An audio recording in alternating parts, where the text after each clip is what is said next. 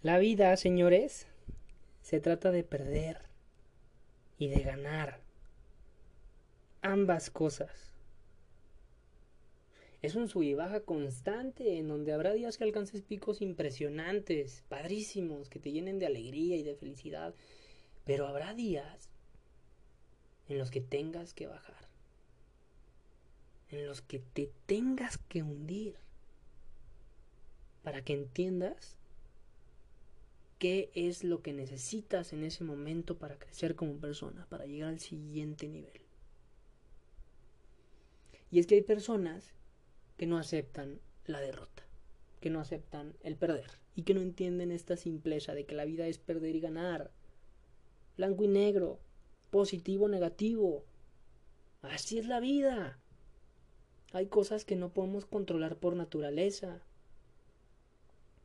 ¿Qué hacemos con las cosas que no podemos controlar por naturaleza? Aceptarlas. Y en el momento en que entiendas que tienes que aceptar esas cosas, entonces en ese momento vas a empezar a disfrutar muchísimo más tu vida. Pero hay personas necias, hay personas aferradas, que cuando pierden, entonces su vida ya no tiene sentido. Porque siempre dijeron y pensaron, tengo que ganar, tengo que ganar, tengo que ganar. Y todo esto tiene una explicación, señores, de niñez. Desde que somos pequeñitos, niños. Y por eso el capítulo se titula La inteligencia emocional desde la niñez. Nuestro cerebro, cuando somos pequeños, es como una esponja, en donde todo lo que vemos, escuchamos, olemos, sentimos, lo entendemos de cierta manera, positiva o negativa. Y nuestra esponja, nuestro cerebro simplemente absorbe, absorbe, absorbe, absorbe, absorbe. Y todo se va o para el lado positivo o para el lado negativo. Depende de cómo te lo estén enseñando o de cómo te lo enseñaron en, en aquel momento. El verdadero problema está en que a la mayoría de las personas cuando éramos niños nos enseñaron que perder era malo. Y hoy en día que somos adultos se traduce al perder está de la chingada. Si pierdo, mi vida no tiene sentido. Porque pues es el patrón que venimos arrastrando. Es el sentimiento que venimos arrastrando. Porque cuando ibas al partido de fútbol, el entrenador y tus papás te decían tienes que ser el campeón, tienes que ser el mejor, tienes que ganar a fuerzas, güey. No hay de otra, tienes que ganar. Y entonces perdías. Y llegaba el amigo y te decía, pues perdiste por estúpido. Y luego llegaba el hermano y te decía, uy, pues, pues perdiste porque eres un fracasado. Y luego llegaba otra persona y pues miserable. Y luego otro y pues menso, ¿no? Y pues obviamente en tu mente, en tu cerebro, se iba a formar un patrón terrible, negativo. Y obviamente hoy no te gusta perder, porque recuerdas esos momentos de cuando eras niño, cómo llegaban y te decían de todo. ¿Por qué? Porque perdiste. Pero, ¿quién te explicó la verdadera razón que vale la pena del perder? ¿Quién te dijo, oye, ok, a ver, intenta ganar, intenta ser campeón, pero si pierdes, tranquilo, tendrás una ventaja grandísima sobre los demás, porque si tú pierdes, estás descubriendo nuevas estrategias para poder ser mejor persona, para poder ganar la siguiente victoria que es probablemente más importante que esta. ¿Quién nos dijo eso cuando éramos chicos? Nadie. Todo lo contrario. Entonces, cuando te toque ganar, excelente, perfecto, felicidades, seguramente te lo mereces. Pero cuando te toque perder, acéptalo. ¿Por qué? Porque el perder es una cosa que no puedes controlar. Y recuerda que las cosas que no puedes controlar hay que aceptarlas para entender el disfrute y el sentido de la vida. Ok, perdiste, acéptalo. ¿Qué puedes hacer? Desmenuzar el pollito, es decir, desmenuzar el problema, los errores. Si tú analizas eso, entonces eso te va a llevar seguramente a ganar la próxima vez que lo intentes. Porque ya aprendiste de tus errores, de tus fracasos. Señores, de nada se aprende más que de los errores y de los fracasos. Pero, pero, mucho y la mayoría va a influir de la inteligencia emocional que desarrollemos desde que somos niños, de los patrones que sigamos arrastrando, de la mentalidad que sigamos arrastrando. Si tú eres una persona que desde chiquito te dijeron, el dinero es una mierda, el perder es una mierda, y cosas como de ese estilo, depende de ti y solamente de ti empezar a transformar y a cambiar esos pensamientos, esa mentalidad. Eso, por ejemplo, es algo que sí puedes controlar. Las acciones y pensamientos que, generas todos los días, repito, las acciones y pensamientos que generas todos los días. Quítate ya de tonterías, quítate ya de tus patrones que desde chiquito te dijeron que el dinero es una mierda, que el perder es una mierda, que esto y aquello. Empieza a tomar control y a generar los pensamientos y la mentalidad positiva que necesitas para empezar a crecer como persona, para tener una inteligencia emocional ideal. Y por eso, por eso la importancia de educar con un maravilloso ejemplo y de ser sumamente cuidadosos, asertivos y precavidos con nuestras palabras a los niños. Si tú tienes hijos, ten cuidado con todo lo que dices y haces, porque vas a generar patrones educativos vas a generar inteligencia emocional en ese niño que le puede afectar o le puede beneficiar. Entonces muchos problemas de los que vivimos hoy en día, el no saber cómo enfrentarlos, viene de la inteligencia emocional que desarrollamos desde niños. Empieza a adoptar una actitud positiva, una mentalidad positiva y vas a ver cómo tu vida va a cambiar por completo. Yo soy Patricio TPP, me puedes encontrar en redes sociales, Instagram y Facebook como Patricio TPP y te recuerdo que es un honor ser parte de tu crecimiento personal.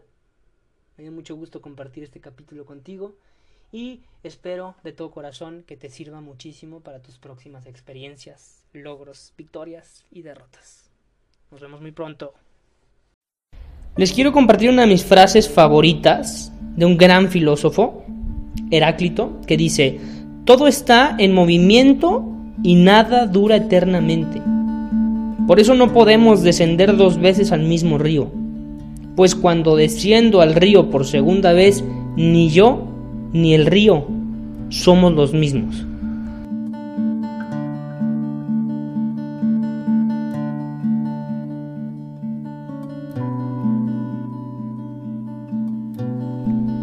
Qué impresionante lo cierto de esta frase. Y es que todo cambia, todo fluye, todo está en constante movimiento siempre. Y tú solamente tienes dos opciones. Una, aferrarte a lo que necesariamente tiene que cambiar y sufrir por estar de aferrado. O dos, adaptarte a lo que va a cambiar y empezar a disfrutar. Tú eliges cuál tomar. Muy en el fondo, sabes cuál es la mejor opción.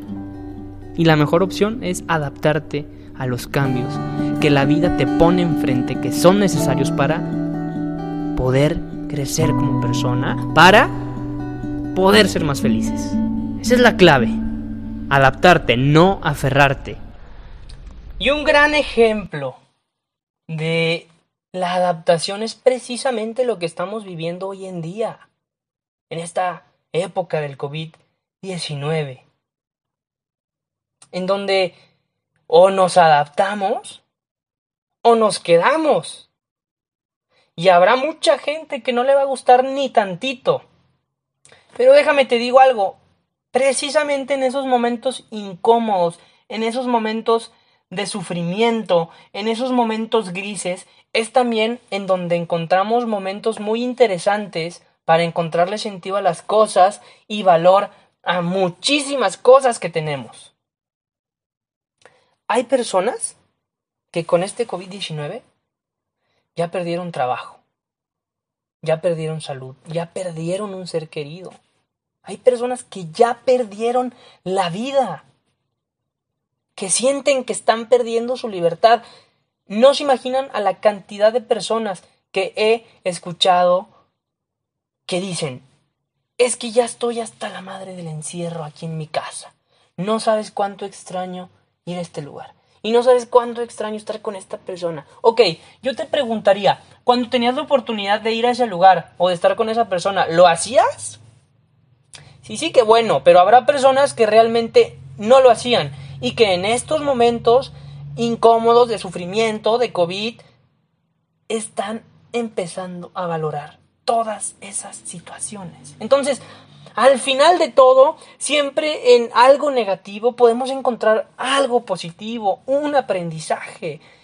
La clave, insisto, está en adaptarnos, no en aferrarnos.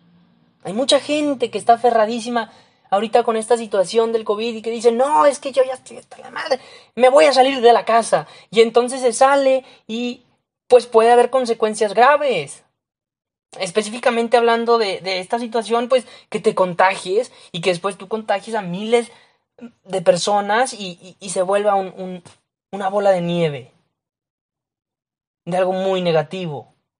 Todo, todo por no adaptarte empeoras la situación. En cambio, si tú te adaptas, las cosas se dan más fáciles, encuentras solución más rápido y encuentras esa felicidad o eso que estás buscando muchísimo más rápido. Tengo una historia que a mí es de las historias más impresionantes y con mayor aprendizaje para todo esto de el sufrimiento en el ser humano. Pero antes quiero decirte que si no entiendes lo que te voy a decir a continuación, difícilmente vas a poder seguir creciendo y vas a poder encontrar la felicidad.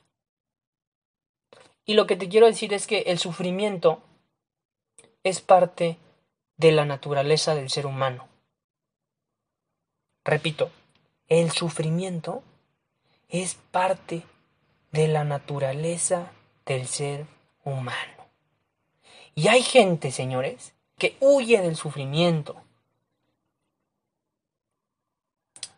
Pero si tú huyes y te escondes de algo que por naturaleza pertenece al ser humano, tarde o temprano va a llegar a ti, aunque te escondas. Tarde o temprano va a llegar. Entonces, insisto, en vez de que estés corriendo las cosas negativas, en vez de que te estés escondiendo las cosas negativas, acéptalas tómalas como aprendizaje.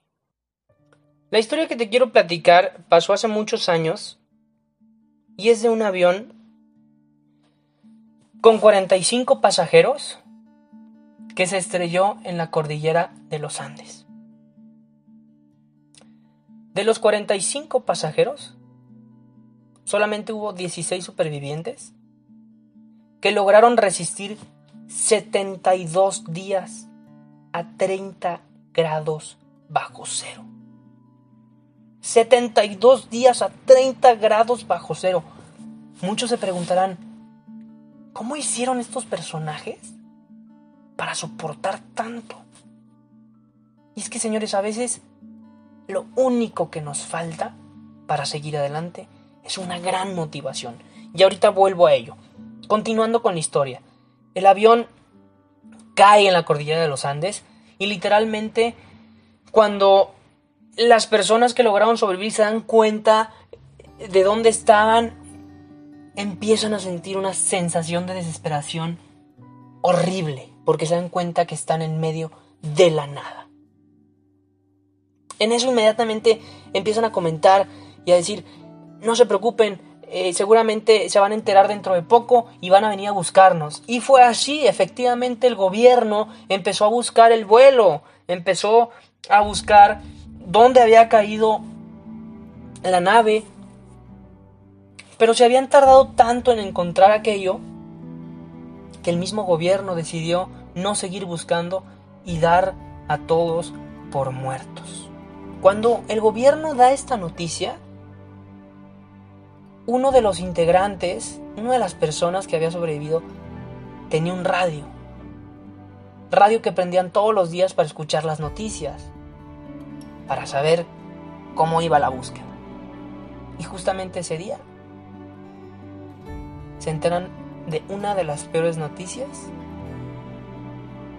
en donde decían claramente, no busquen más, están muertos. Imagínense ese mensaje para estos supervivientes. ¿Cómo les cayó? Evidentemente su fe se fue a los suelos. Evidentemente se deprimieron. Y para acabarla de fregar, pasan un par de días y parecía que la cosa ya no podía ir peor cuando de repente viene uno de los peores momentos de aquella historia, una avalancha. Una avalancha que termina matando a más gente de la que había sobrevivido en un inicio. En esa avalancha quedan sumergidos varios personajes en la nieve. Y hay una parte crucial y fundamental en esta historia en donde uno de los 16 personajes empieza a escarbar en la nieve buscando a sus amigos y de repente encuentra a uno de sus mejores amigos, Roberto. Y entonces Roberto tenía una tranquilidad y una sensación como de muerte, una sensación como de ya descansar en paz. Y le empieza a decir a su, amigo, déjame aquí, ya no quiero seguir, déjame aquí.